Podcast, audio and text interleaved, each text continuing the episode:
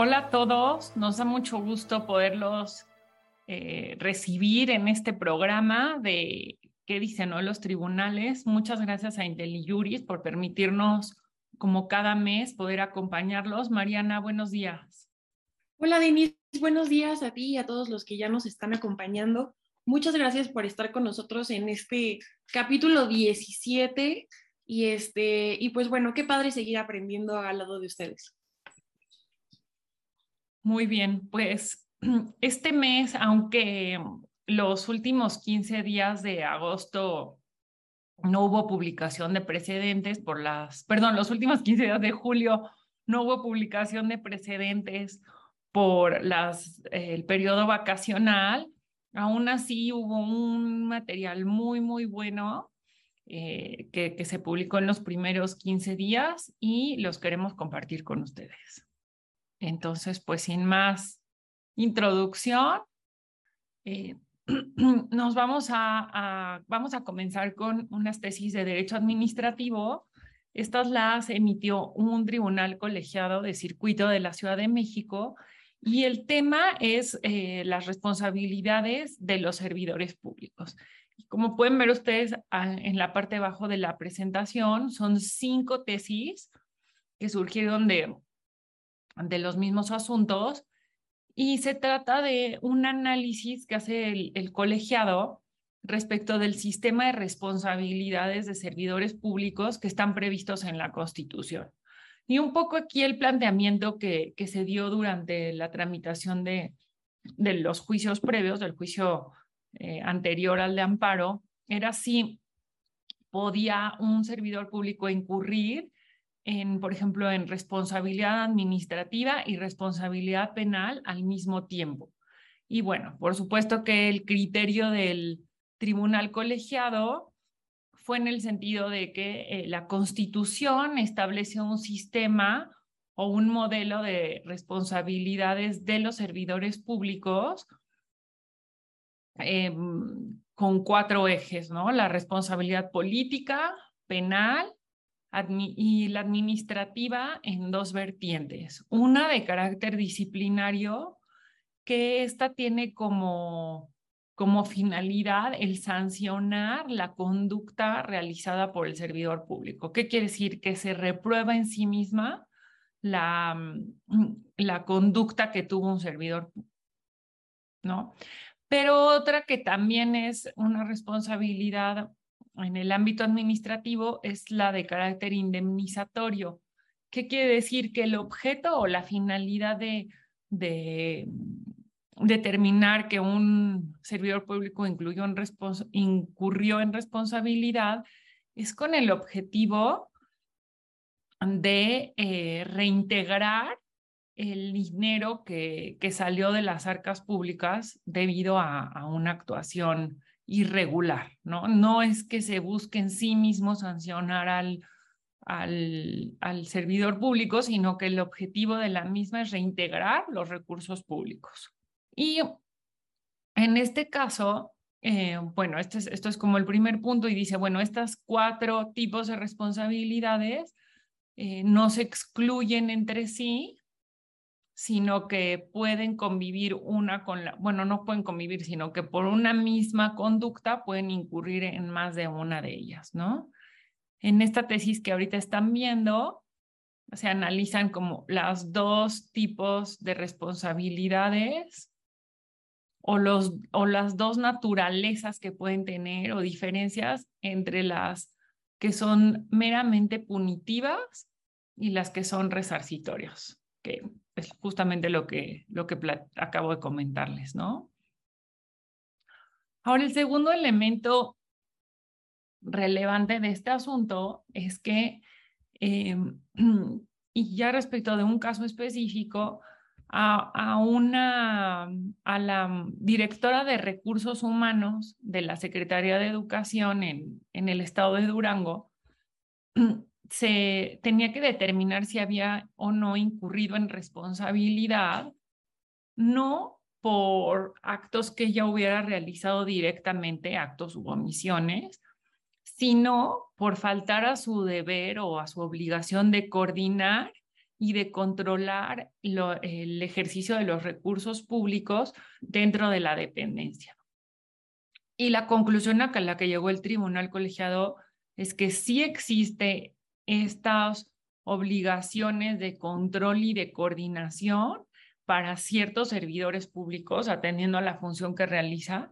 Y en este caso, la directora de recursos humanos sí fue considerada o se ratificó que era responsable por pagos que se hicieron a trabajadores que, que se determinó que eran inexistentes.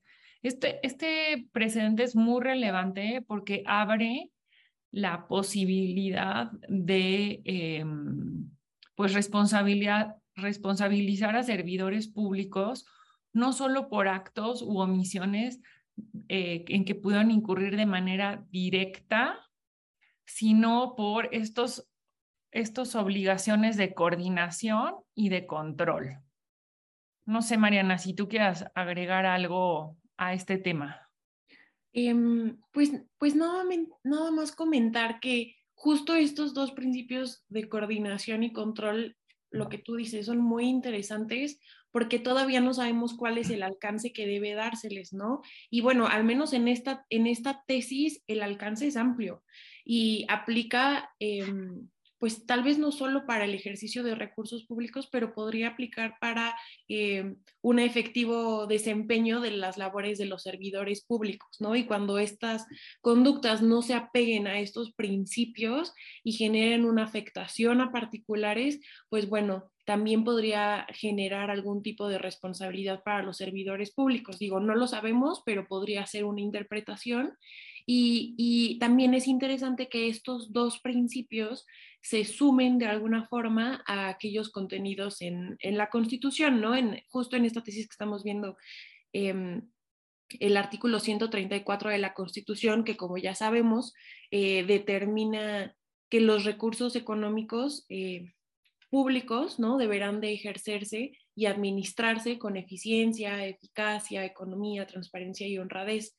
Este, y pues bueno, es interesante cómo se ha ido desarrollando este tema a partir de toda la reforma que hubo en la materia con el Sistema Nacional Anticorrupción, ¿no? solo sería como ese último comentario. Sí, no, justamente estas tesis hacen referencia al Sistema Nacional Anticorrupción.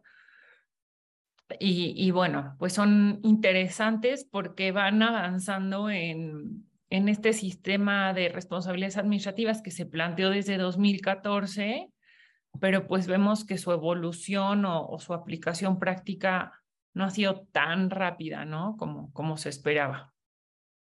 Exacto. Y pues bueno, em, sin cambiar de materia, eh, pero sí ahora nos vamos del lado un poco de los particulares. Em, traemos este, este criterio, es una tesis de jurisprudencia emitida por un pleno de circuito eh, de Nayarit, ¿no? Entonces, pues bueno, ¿qué vemos en esta tesis? Un particular eh, realizó el pago de derechos em, al registro público de la propiedad de Nayarit a través de una transferencia electrónica, ¿no? Y em, lo que vemos aquí es que el registro público dijo que no había recibido este pago de derechos. Entonces, aquí lo que vemos en juicio es la controversia de cómo acreditar si efectivamente el particular realizó o no realizó el pago y cuáles son las pruebas o los documentos idóneos para acreditar el pago de derechos, ¿no? Em, y pues bueno, es interesante porque este pago no se hizo en una ventanilla, sino que fue de forma electrónica a través de un depósito interbancario. Y aquí em, hubo una controversia entre los criterios sostenidos por los tribunales y por un lado sostenían que si el particular ofrecía el comprobante de, la orden de la transferencia eh, bancaria, em, había impreso la determinación de pago de derechos, em, había señalado el desglose de las cantidades que se debían de pagar, los conceptos, que con, si con esos, esas pruebas bastaba para tener acreditado que efectivamente se había hecho este pago. Y lo que resuelve finalmente el pleno de circuito es que ninguna de esas pruebas sirven de una manera determinante para acreditar este pago, sino que únicamente podemos tomarlas como pruebas indiciarias. Em, y se determinó que la única forma o la única prueba que se debe de ofrecer para tener por acreditado este pago es em, el comprobante CEP. Este comprobante se genera desde la página del Banco de México y pues es muy interesante, ¿no? Porque aquí este comprobante lo que acredita es que la transferencia fue aceptada. No se limita a, que la transferencia fue enviada, ¿no? Y pues e, esto es justo un punto muy importante, pues aquí es donde efectivamente se recibió ese dinero por parte del registro público de la propiedad de Nayarit. Y, lo interesante en, esta tesis que vamos a ver que está muy larga, em, eh, es que em, eh, este comprobante se puede obtenerse de una forma gratuita a través de la página oficial del Banco de México y para obtenerla no necesitamos el consentimiento de la autoridad responsable o de la dependencia que haya recibido este pago, simplemente lo podemos descargar en cualquier momento y pues bueno, incluso em, eh, nos puede servir para tener una constancia de cuándo efectivamente se realizó una transferencia bancaria. Entonces, pues bueno, esta controversia nace a partir de que la autoridad responsable pues no, no reconoce que sí recibió el pago, ¿no? Sí, y aquí Mariana, lo que tú dices creo que es importante porque esta, esta página de Banco de México y esta opción de confirmar una transferencia bancaria, si bien en esta tesis se refiere a un pago de derechos con el registro público, en realidad creo que es relevante y resultaría aplicable incluso para pagos entre particulares, en el que, digo, yo la verdad me quedé pensando, dije, bueno, o sea, un pago y de verdad necesito saber y tener la, la certeza de que se recibieron los recursos, pues acudiría a esta página de, de Banco de México para eh, obtener este comprobante y con base en esta jurisprudencia decir que ese sí es un elemento que puede dar este, certeza de que, de que fueron recibidos los recursos. Entonces, creo que también tiene una aplicación en el ámbito privado, ¿no? Y, por eso lo quisimos comentar con ustedes. Sí, y en este sentido, pues incluso eh, de forma práctica, en las propios em, compras y ventas que hacemos entre particulares, ¿no? Que muchas veces ya los pagos se hacen a través de transferencias bancarias y muchas veces hay esta situación de incertidumbre, incluso entre los particulares, de si sí te realizaron el pago o no te lo realizaron. Y la forma en que lo acreditamos y de una manera incorrecta es con que tú hiciste la transferencia, ¿no? pero en realidad yo creo que sería mucho más útil, incluso a nivel de particulares, que, que, nos fijáramos en este comprobante CEP de que la transferencia efectivamente fue enviada, ¿no? Exacto. Y ahorita me, me detengo en una pregunta, un comentario que hace Blanca, Blanca Laura Olivier respecto de los criterios en materia de responsabilidades administrativas. Y su pregunta es, nos dice, cuando no existe un marco legal específico, por ejemplo, para los administradores de centros de justicia, se puede aplicar de manera general la Ley General de Responsabilidades Administrativas.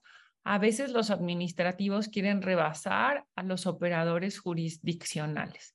Bueno, eh, la Ley General de Responsabilidades Administrativas aplica en principio a servidores públicos del gobierno federal y cada una de las entidades federativas, cada uno de los estados estaba o está obligado desde que se hizo, se expidió esta ley, a adecuar su, sistema, su ley local de responsabilidades administrativas a los mismos términos y a los mismos términos en los que está la ley general.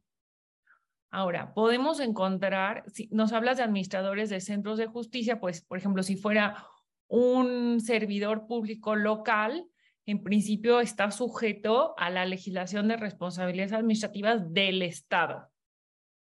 Pero en el supuesto de que hubiera una discrepancia entre lo previsto por la legislación local y la ley general, sí hay forma de argumentar y, basado en, justamente en la reforma constitucional de, de lucha contra la corrupción, que la ley local, o sea, que el Congreso local estaba obligado a adecuar su legislación a lo estable, local a la federal.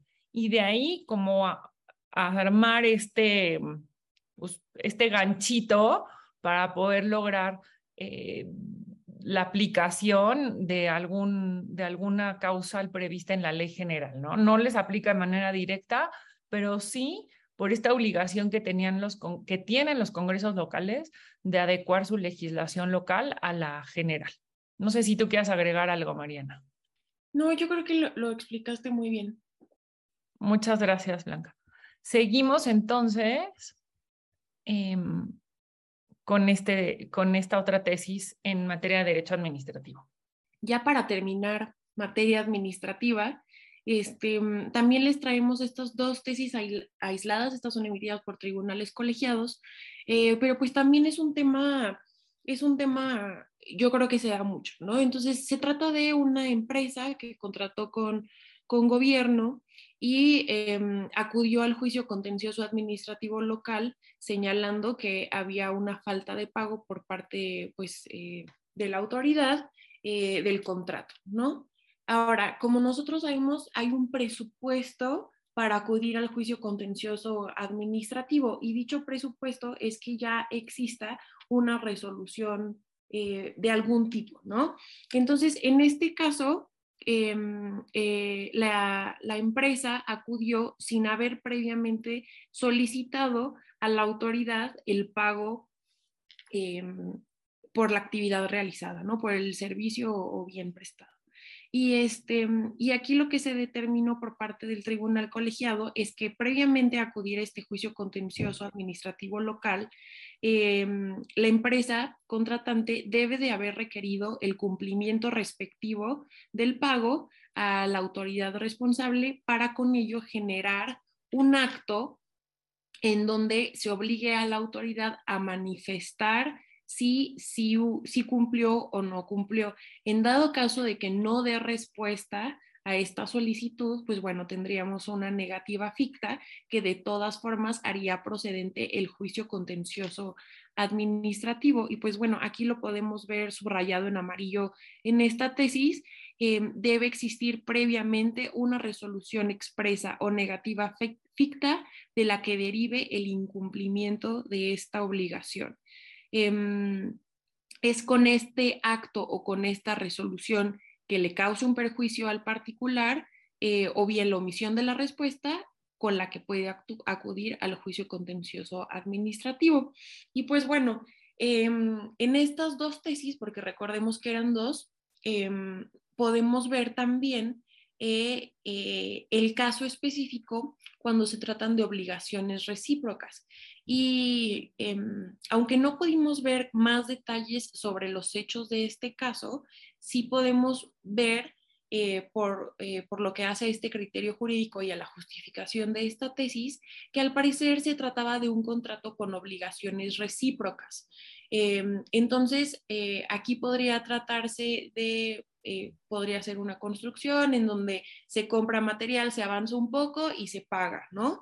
Eh, entonces, en este caso, le suma un grado mayor de complejidad porque entonces no se trata eh, de una simple omisión de pago, sino que podría deberse esta falta de pago eh, a un incumplimiento previo por parte del particular de esta empresa en que no haya cumplido con la obligación que le tocaba de acuerdo al contrato y de acuerdo al momento en el que se, se encontraban, ¿no? Entonces, em, aquí lo que, lo que determinan el tribunal colegiado es que eh, eh, es necesaria esta interpelación del pago, es decir, esta solicitud de pago a la autoridad por parte del particular em, y que esta solicitud de pago em, no puede realizarse em, en el juicio contencioso administrativo. ¿no? Tiene que haberse realizado con anterioridad a acudir al juicio contencioso administrativo para que pueda verificarse si se había cumplido con la obligación recíproca previa que existía, ¿no? Entonces, pues bueno, en este sentido son estas dos tesis. Buenísimo. Y ahora nos vamos a una tesis de, en materia mercantil.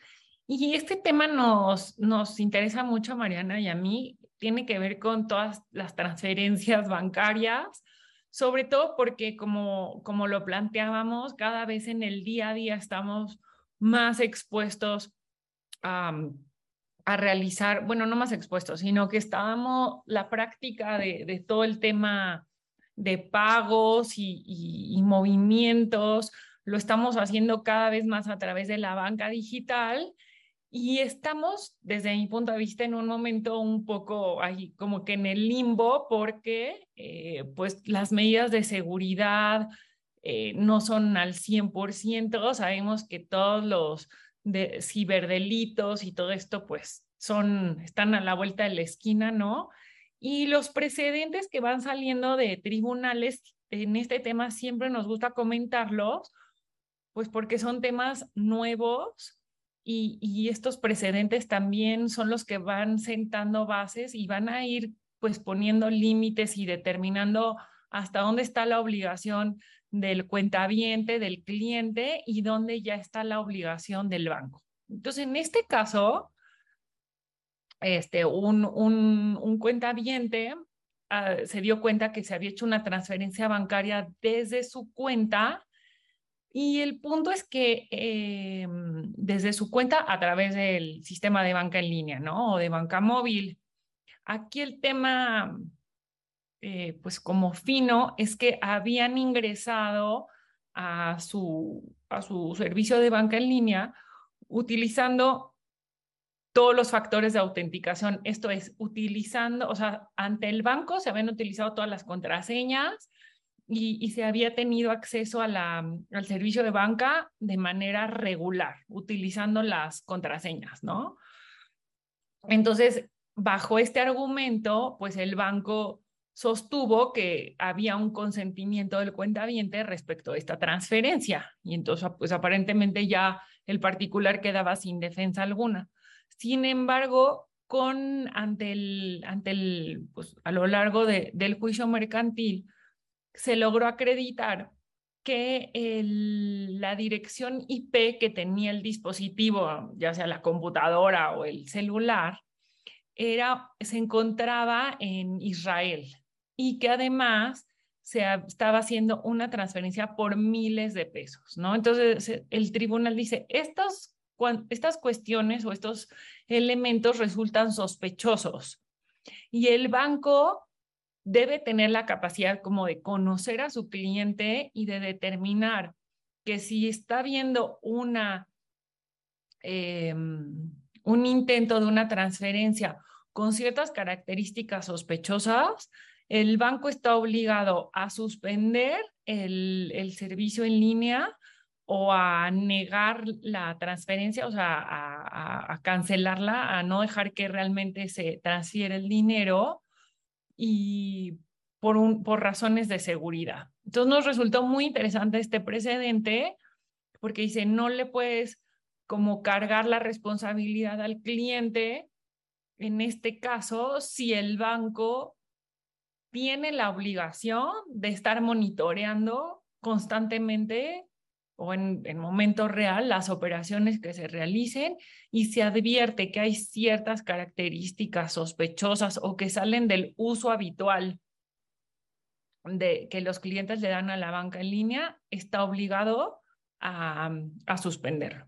Entonces, en este sentido, pues el, particular logró que el, el el criterio fue que él no había dado su consentimiento para la realización de esta transferencia. Entonces creemos que es, que es muy interesante lo que resolvió en este caso el, el tribunal.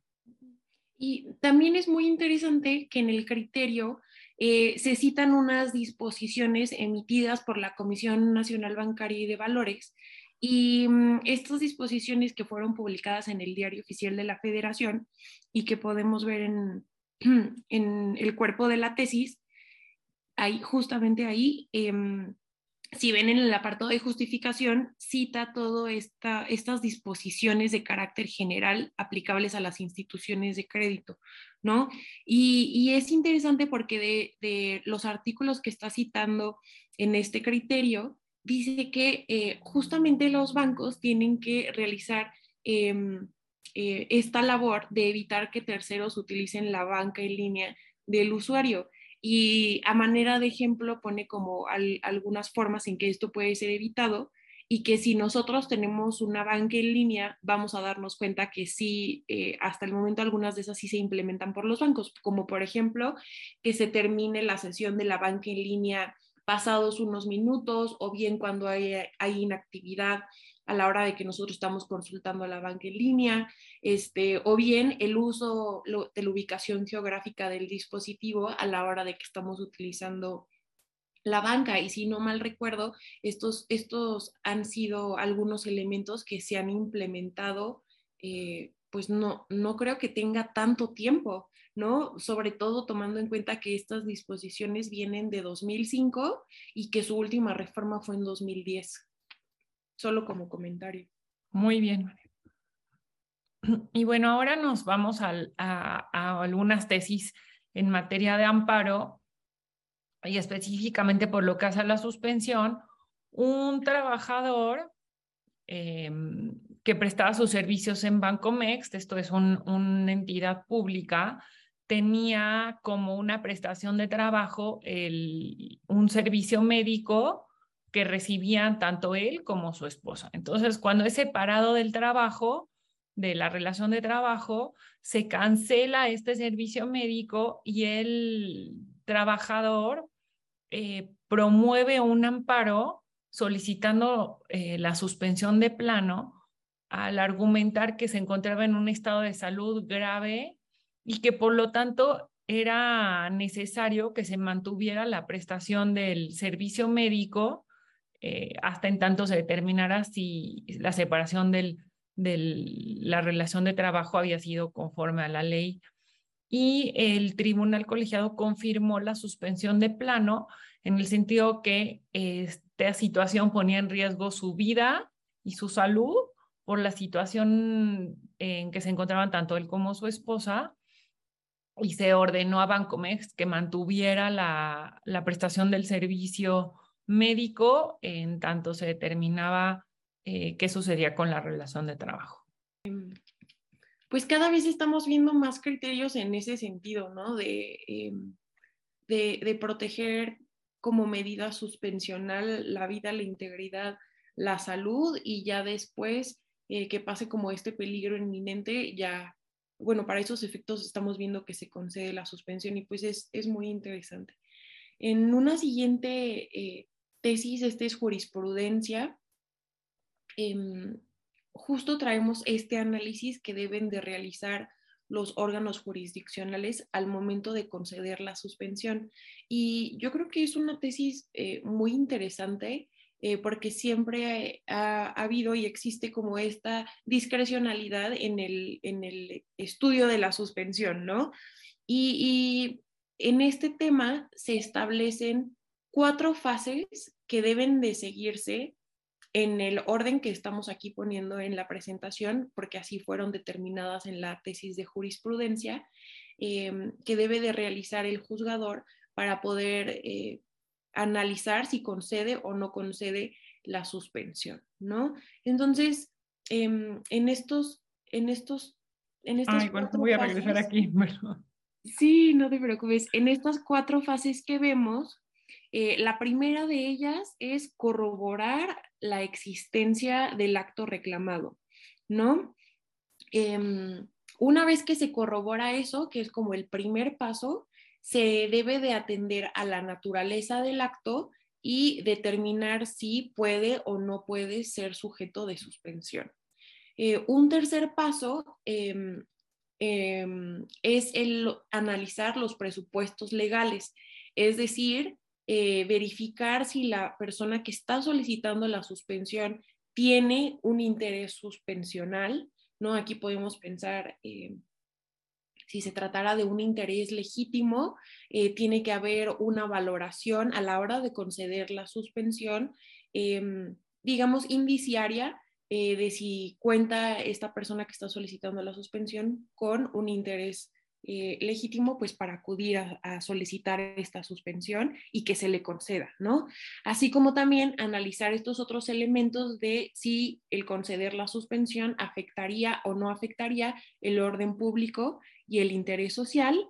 Em, y bueno, el último elemento es, una vez que ya se analizaron las tres fases anteriores y se determinó que es procedente la suspensión, el juzgador debe de ponderar cuáles son las medidas de efectividad a las que debe estar sujeta esta suspensión que se va a conceder. Entonces, pues bueno, creo que es una tesis muy importante eh, porque es muy enfática en que este es el orden en cómo debe de ser analizado por parte del órgano jurisdiccional, eh, si se va a conceder o no se va a conceder em, la suspensión. Y pues bueno, también es muy enfática en que no se pueden modificar el orden de estas fases y que deben de ser de, modo concatenado y pues yo creo que esto también sirve tanto para los juzgadores como para aquellos litigantes que quieran solicitar la suspensión porque pues a la hora de hacer esta solicitud pueden ir siguiendo este mismo orden de análisis em, para solicitarla. Exacto, o incluso cuando no se otorga o hay algún problema y se va a algún recurso, eh, esta línea. De hecho, como lo dices tú, es una jurisprudencia, si bien es de tribunales colegiados, pero pues es un referente para analizar eh, las resoluciones en las que se otorgue o se niegue la suspensión. Y en, también en materia de suspensión, en amparo, en este caso, Em, se promovió un juicio de amparo por la falta de medicamentos, que sabemos pues, que es como el pan de todos los días.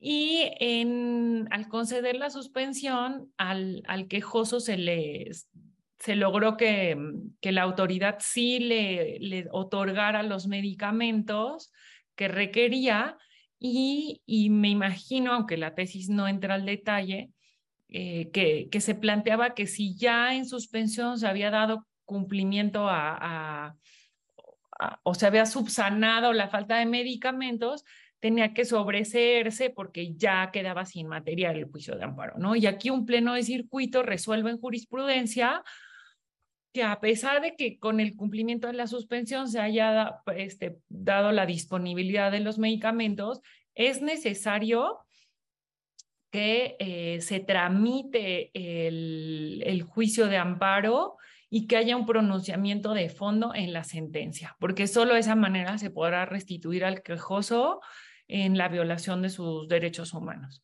Yo, por ejemplo, sí tengo conocimiento que en los primeros amparos que se promovieron contra la falta de, vacunación de COVID en, los niños, en los menores, eh, los abogados de la Secretaría de Salud buscaban que se vacunara de manera este, rápida antes de que se celebrara la audiencia constitucional para poder argumentar que ya el amparo había quedado sin materia y así eh, pues que no hubiera un pronunciamiento de fondo por parte del, del juez, ¿no?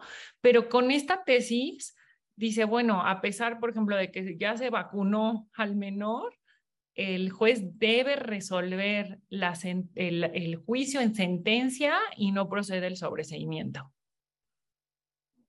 Y igual se me ocurre otro caso, por ah. ejemplo, tratándose de eh, una persona que esté señalando que no se le ha prestado em, determinado tratamiento médico eh, y en la suspensión se obliga a que se conceda ese tratamiento, ¿no? Porque podría afectar la salud, vida o integridad. Y, pues al final esa, esa suspensión es, es, provisional de alguna forma hasta que se dicta esta sentencia, ¿no? Digamos, provisional en el sentido de que no es definitiva en que sea los mismos efectos que una sentencia, simplemente tiene por efecto durar hasta que se haya dictado una sentencia, ¿no? Entonces, Em, si se comienza a prestar este tratamiento eh, ante la falta de sentencia, pues bueno, simplemente se dejaría de prestar y es importante que exista esta continuidad que solamente puede em, avalarse de alguna forma o restituir a la persona con la sentencia. Correcto. Y pues bueno, ya para eh, finalizar todas estas tesis en materia de amparo, em, pues traemos este otro tema, ya no está relacionado con la suspensión, em, pero pues es interesante porque sí afecta em, puede afectar eh, el procedimiento, ¿no? Entonces, bueno, ¿qué, fue lo que pasó? En, en, juicio, se, bueno, se promovió un recurso de revisión y en este recurso de revisión eh, se advirtió de oficio, es decir, eh, los mismos, el mismo equipo de los magistrados advirtió que em, se habían firmado electrónicamente el acta de la audiencia constitucional en una fecha posterior a su celebración, ¿no?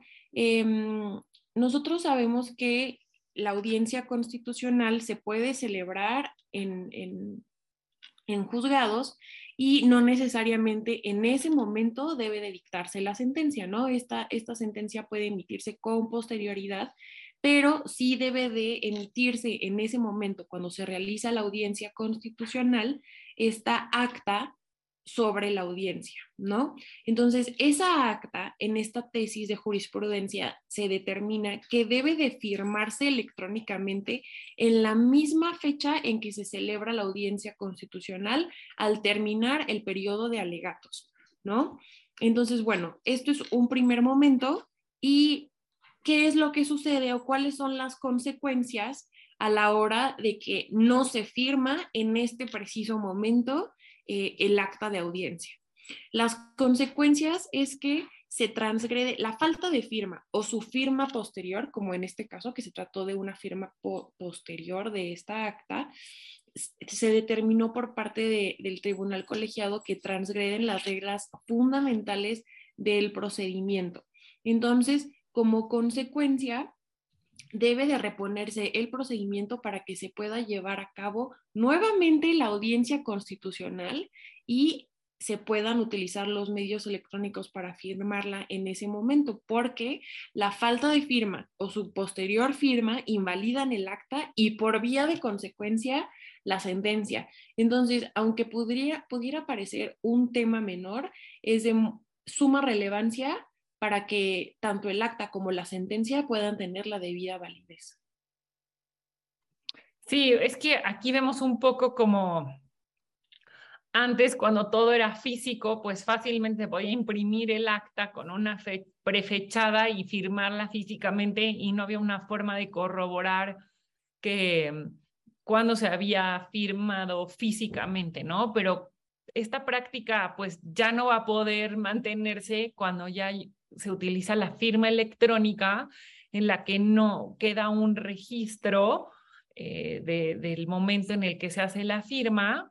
Y, pues bueno, necesariamente creemos que esta parte de, todo lo electrónico va a tener que ir modificando algunas prácticas que se llevaban en, en los juzgados, en los tribunales, y por eso lo quisimos comentar.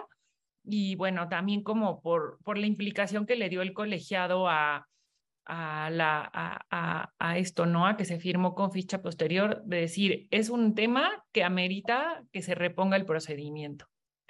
Oigan, nos están diciendo aquí que no está habilitado el chat. Ahorita lo vamos a revisar. Este, le pedimos a Intelibre si nos pueden ayudar, porque si vemos que no, no estamos pudiendo escribir en el, en el chat. Entonces, sí, sí nos pueden ayudar y ahorita lo vamos a tratar de, de resolver. Muchas gracias a, a Mario Gilberto y a Blanca por, por sus comentarios. Y bueno, aquí tenemos dos tesis en materia de, derecho fiscal. Esta está muy interesante, es un tema como de empresas fantasma y facturas falsas. Entonces, como ustedes recordarán, en, el tema de las empresas fantasma, pues la empresa fantasma es la que emite una factura en la que no, eh, que, que esta factura ampara ciertos em, bienes o servicios, pero que no, se, no queda acreditado que realmente se prestó el servicio o se vendieron los bienes, ¿no? Entonces, aquí la empresa entró a la lista del 69B, o sea, se, se consideró por el SAT como empresa fantasma, pero al impugnar esto y llevarlo a juicios, obtuvo una resolución favorable y salió del listado del 69B, ¿no? Entonces ya no era empresa fantasma eh, formalmente, pues. ¿Qué sucede? Que el SAT inicia una revisión al contribuyente que recibió esas facturas y em, el argumento que de defensa del contribuyente es, oye, tú, SAT, ya no me puedes venir ahorita a revisar estas facturas porque la, la, empresa que las emitió ya no está dentro de la, del listado del SAT. Entonces aquí, eh, pues ya quedó como acreditado que la, los bienes o los servicios que, que, están en estas facturas, pues efectivamente sí se realizaron, ¿no? Y eh, el tribunal colegiado dice no. O sea, aquí no hay un tema de que si la empresa salió del listado del 69B, yo ya no puedo revisar estas facturas. Tú, contribuyente que las recibiste, estás sujeto a revisión y me tienes que acreditar la materialidad de las operaciones que fueron, em, que están en estos comprobantes fiscales.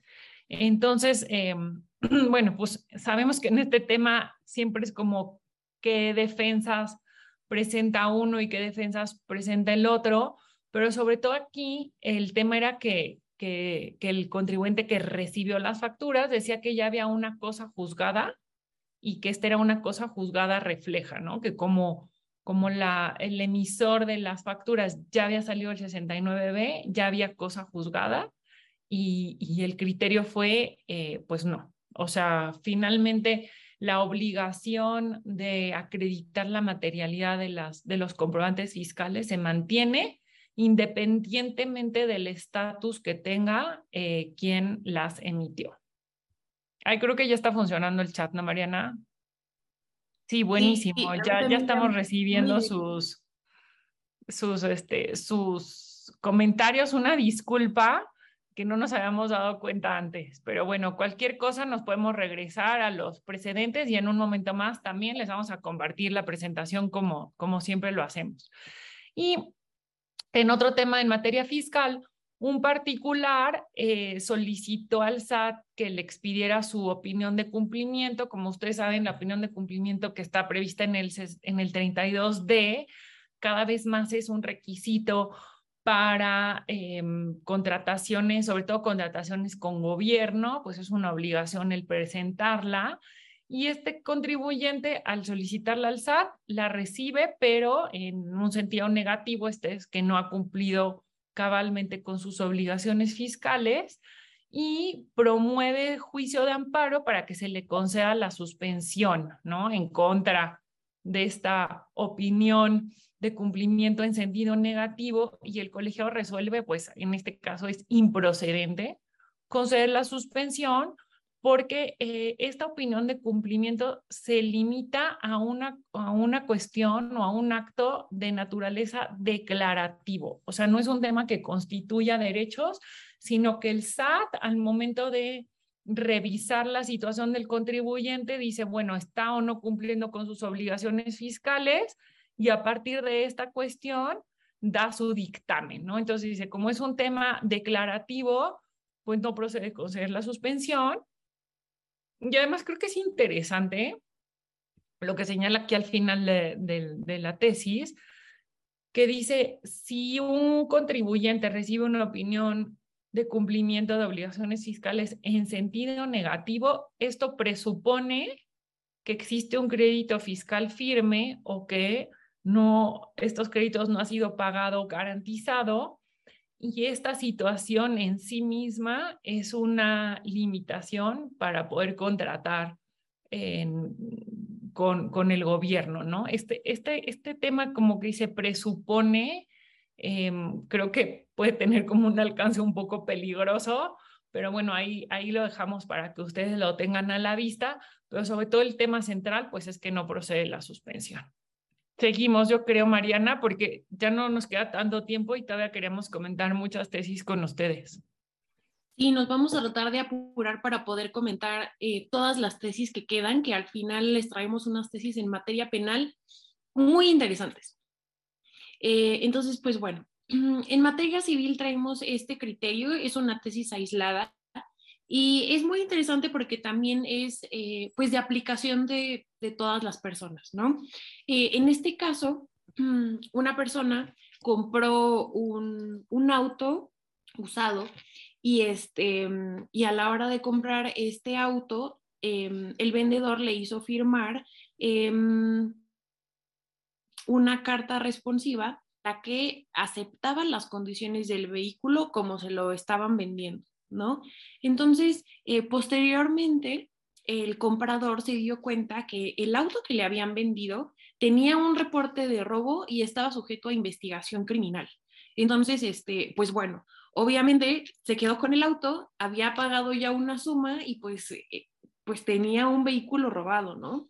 Entonces lo que sucede es que eh, acude a juicio para demandar la nulidad del contrato de compraventa del vehículo y, y, pues bueno, en este caso el tribunal analiza si esta carta responsiva puede eh, eh, obligar a la persona a aceptar las condiciones del vehículo, incluido eh, este reporte de robo y que estaba sujeto a una investigación criminal. Y lo que podemos ver aquí en este criterio es que el hecho de que se firme una carta responsiva en el que el comprador acepte las condiciones del auto como se encontraba, no implica de ninguna manera que haya aceptado los vicios ocultos que tiene el bien vendido. ¿no? Como lo es el reporte de robo.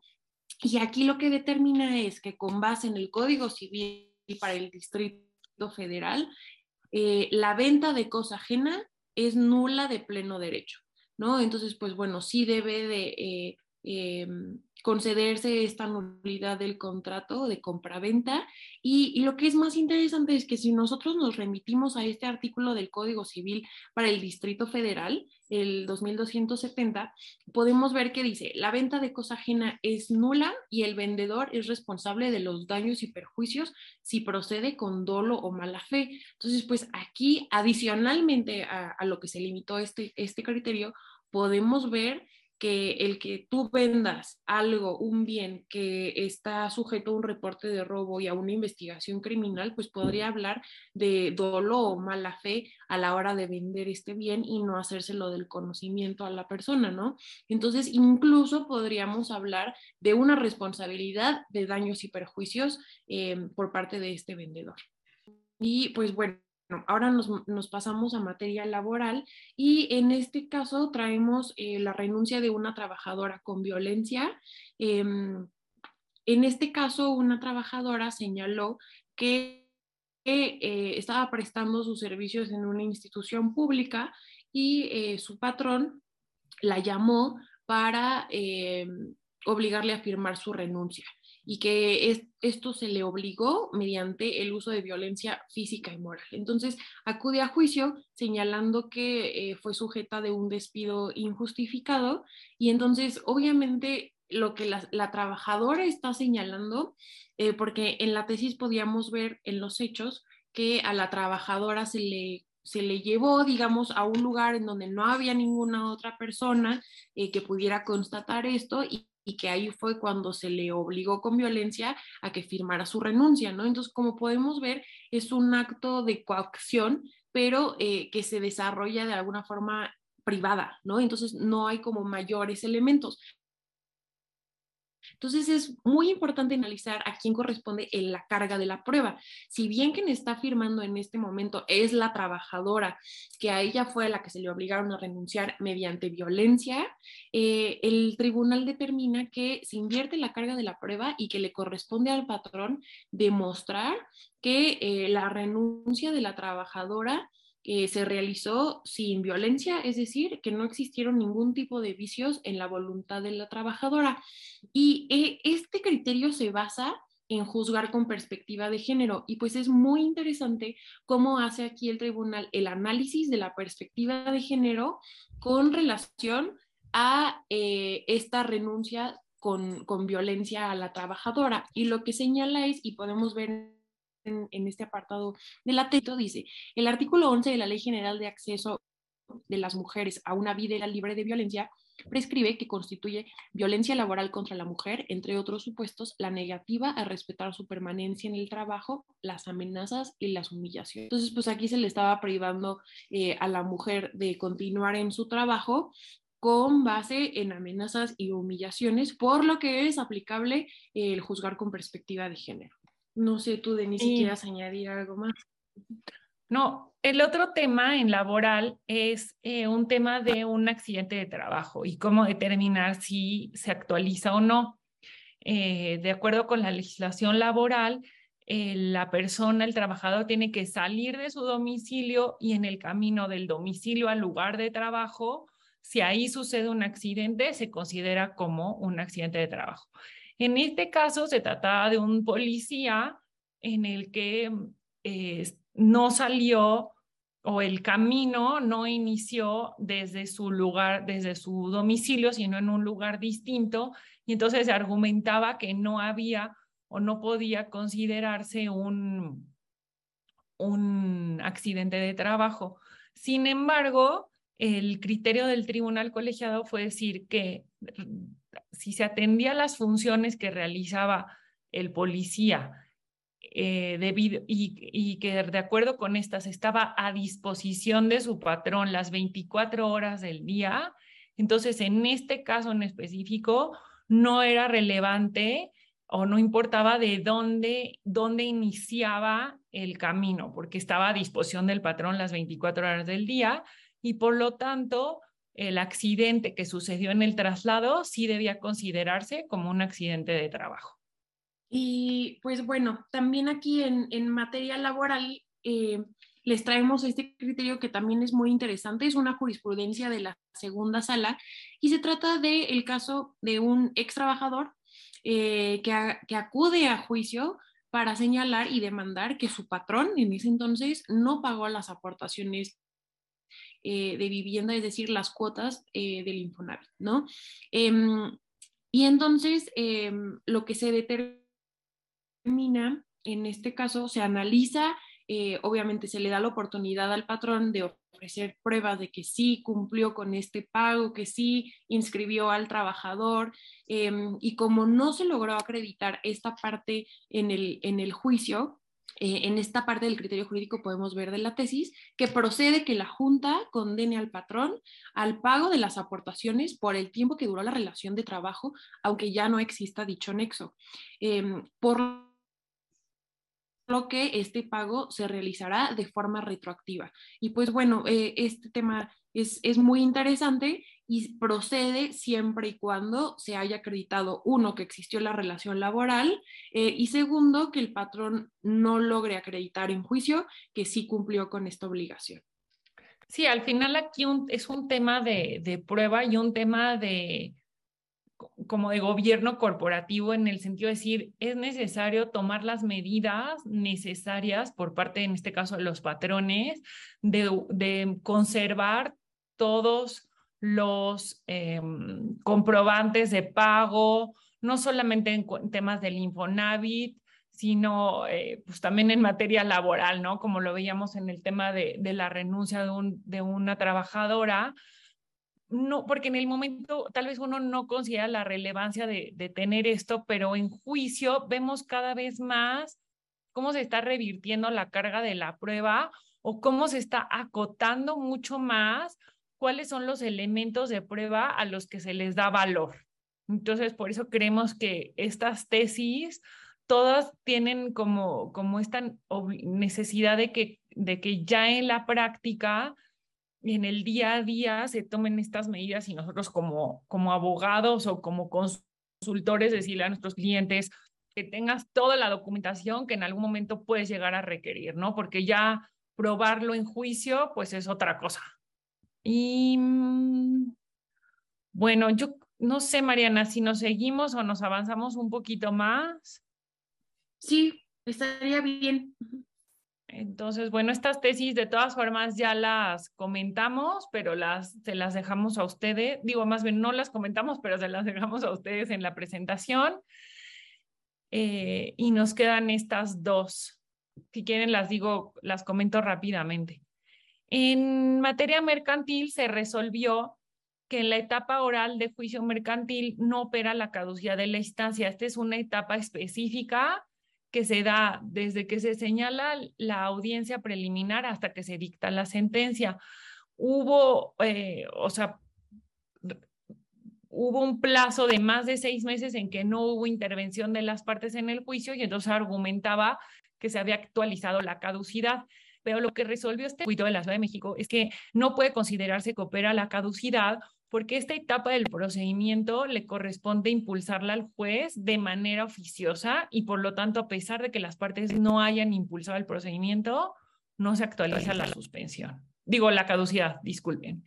Y en la segunda tesis que también nos pareció interesante es, todos sabemos que en materia mercantil, eh, los particulares al momento de celebrar un contrato pueden elegir o firmar una obligación, pueden elegir cuáles son los tribunales a los que quieren someterse y sabemos que en los contratos ponemos las partes acuerdan que se someten a los tribunales de la Ciudad de México, por ejemplo. Pero aquí lo que se resolvió es que esta, em, esta libertad de, de poder determinar la jurisdicción no es una libertad absoluta, sino que necesariamente las partes tienen que elegir, perdóname que lo diga de manera coloquial, pero creo que es lo más fácil, tienen que elegir de alguno de los supuestos que están previstos en el artículo 1093 del Código de Comercio, que dice que se tiene que elegir el domicilio de alguna de las partes, la del lugar de cumplimiento de la obligación o donde se ubique la cosa, cuando por ejemplo sea una compraventa o un arrendamiento. Ahora, si, si las partes eligen una jurisdicción y que, y que en esa jurisdicción no se actualice alguno de estos tres supuestos, eh, lo que se resolvió es que a pesar de que las partes lo hayan em, acordado de manera voluntaria, no se va a poder dar eh, atención a la voluntad de las partes, sino que se tendrá que elegir uno de estos tres supuestos para determinar quién es el juez competente para resolver una controversia. Y esto me parece, nos pareció muy relevante porque a veces pensamos que puedes poner lo que tú quieras, ¿no? En cuanto a, a la jurisdicción que se elige, pero no necesariamente tiene que cumplirse o, caer en uno de estos tres supuestos. Y creo que podemos ir cerrando con, con estos temas de, de patria potestad y de custodia, ¿no, Mariana? Sí, se las, se las comentamos brevemente porque sí están muy interesantes. Y estas tesis que les vamos a comentar están relacionadas también con el, deber de cuidado. El deber de cuidado es, eh, está tipificado, es decir, cuando no se cumple con este deber de cuidado, está tipificado como delito en el Código Penal para el Distrito Federal. Y, y a quién abarca este delito, ¿no? Entonces, nada más les comento brevemente. Em, en este caso se trata de una menor de edad, una niña que estaba eh, al cuidado de su abuela y su tía, ¿no? Mm, los papás no tenían ningún cuidado de la niña, no sabemos si los papás fallecieron o no, pero la menor estaba al cuidado de la abuela y de la tía. Em, y estas personas fueron vinculadas por el, delito de omisión de cuidado de la menor. Entonces aquí surgieron varias preguntas en el juicio, es decir, em, ¿quiénes pueden cometer este delito de omisión de cuidado de un menor de edad tiene que estar vinculado o no con la patria potestad. Entonces, lo que se resuelve en estas tesis aisladas por parte del tribunal colegiado es que esta obligación de cuidado no se limita a quienes ejercen la patria potestad, sino que también incluye a las personas que ejercen la guarda y custodia, de la menor de edad, como en este caso la abuela y la tía de la niña.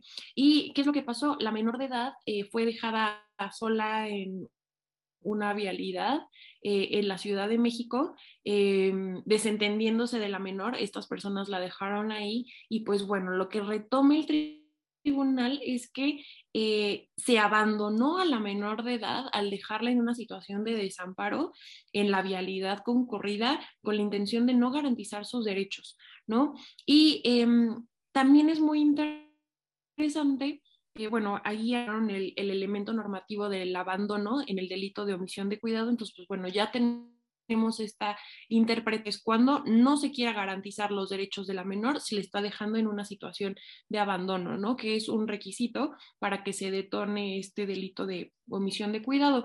Y la última parte que analizan y que es muy interesante, justo le estábamos viendo, es que em, ¿cuándo aplica el juzgar con perspectiva de género, no? Porque puede haber esta duda de ya sabemos que el juzgar con perspectiva de género aplica para cuando, eh, digamos, la víctima o quien está siendo eh, sujeta de un menoscabo de sus derechos es una mujer o es una niña, ¿no? Eso lo tenemos muy claro.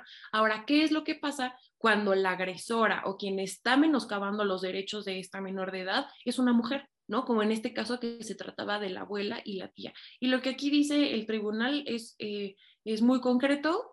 Eh, la perspectiva de género se debe de aplicar sin importar eh, si quien cometió esta agresión es una mujer o es un hombre. ¿Por qué? Porque se detona cuando la víctima es mujer o niña y también deben de acreditarse otros elementos como lo es el contexto de violencia, uno, y dos, las relaciones de poder que se ejercieron en contra de la víctima menor de edad, ¿no? Muy bien. Tengo aquí este Héctor Luis, que levantaste la mano. Igual voy a abrir el micrófono por si quieres compartir algo en estos últimos minutos. Ya, ya, ya te abrí el micrófono. O activé involuntariamente. Gracias. Ah, ok, perfecto. No, no te preocupes. Ok, entonces, pues para cerrar, si nos regalan dos minutos más, tenemos otras dos tesis que están relacionadas con, con lo que comentaba Mariana, y es eh, uno, eh, también el tema del deber de cuidado, ¿no? En este caso, eh, la persona que estaba cuidando de, un, de una niña como su hija acude a un juicio para solicitar que, que, los padres pierdan la patria potestad, pues no han tenido cuidado de ella, ¿no? Y aquí el tema a determinar era si esta persona que había cuidado de la menor podía eh, demandar la pérdida de, patria potestad de, los padres, ¿no? Y la conclusión a la que se llegó es que sí, eh, los, la situación que había entre, la niña y los padres ponían en peligro la integridad de, de la menor o afectaban su formación, sí era procedente que se demandara la pérdida de la patria potestad eh, y a favor de la cuidadora, ¿no? Entonces, estos dos precedentes vemos que tienen en común el hecho que fortalecen o le dan mucho más eh, peso legal a la, figura del, cuidador. Y esto también lo hemos visto en otras materias, no solo en un tema eh, de, de, menores, ¿no? Y finalmente, eh, una, un, en este caso una niña, una menor, eh, se denuncia a la madre por violencia familiar y el padre dice, bueno, este, les pido, solicito al MP que como una medida de protección, él eh, mantuviera la custodia de, la niña, porque no, él no, no se encontraba como en este tema de de haber cometido algún acto de, violencia. Y el tema a resolver era que el Código Nacional de Procedimientos Penales no prevé de manera expresa que uno de los padres pueda mantener la custodia de, del hijo cuando, cuando se dé esta situación, ¿no? Pero el tribunal interpretó eh, eh, justamente el Código Nacional de Procedimientos Penales en el sentido de que eh, sí era procedente esta medida de protección, en tanto le otorgara la posibilidad a la niña de tener una, un lugar donde se pudiera salvaguardar su integridad personal. Y bueno, pues lo relevante es justamente esto, ¿no? Que se hace como una interpretación de las medidas de protección siempre y cuando eh, medie el interés superior del menor. Entonces, nos parecieron interesantes estas tres tesis que van en grupo y van como que en, en, esta misma línea de la protección de los menores. No sé si quieras agregar algo más, Mariana. No, pues eh, agradecerles a todos por regalarnos unos minutos de su tiempo, pero creíamos que estas tesis en materia penal son muy relevantes. Este tema del deber de cuidado, eh, incluso lo hemos visto en otras legislaciones como en Estados Unidos, eh, por parte de empresas, ¿no? Estamos hablando de un deber de cuidado y este y pues bueno, es muy interesante ver que ya se está analizando este tema también aquí y, y, que siempre todo se hace para proteger a los menores de edad y cómo puede involucrar este delito a personas que no necesariamente tienen la patria potestad. Pues muchas gracias de nuevo. Nos encantó poder compartir con ustedes estos, estos precedentes, estos criterios. Ahorita mismo vuelvo a enviar la, ya lo había enviado la, la presentación, pero la envío de nuevo para que la puedan bajar. Y también recuerden que todo el material lo pueden encontrar en la página de IntelliJuris y ahí también queda grabado el programa y, y lo pueden volver a ver, lo pueden compartir y pues los esperamos el 2 de septiembre en nuestra siguiente edición de ¿Qué dicen hoy los tribunales? Muchas gracias Mariana y gracias a IntelliJuris. Gracias IntelliJuris, hasta luego. Hasta luego.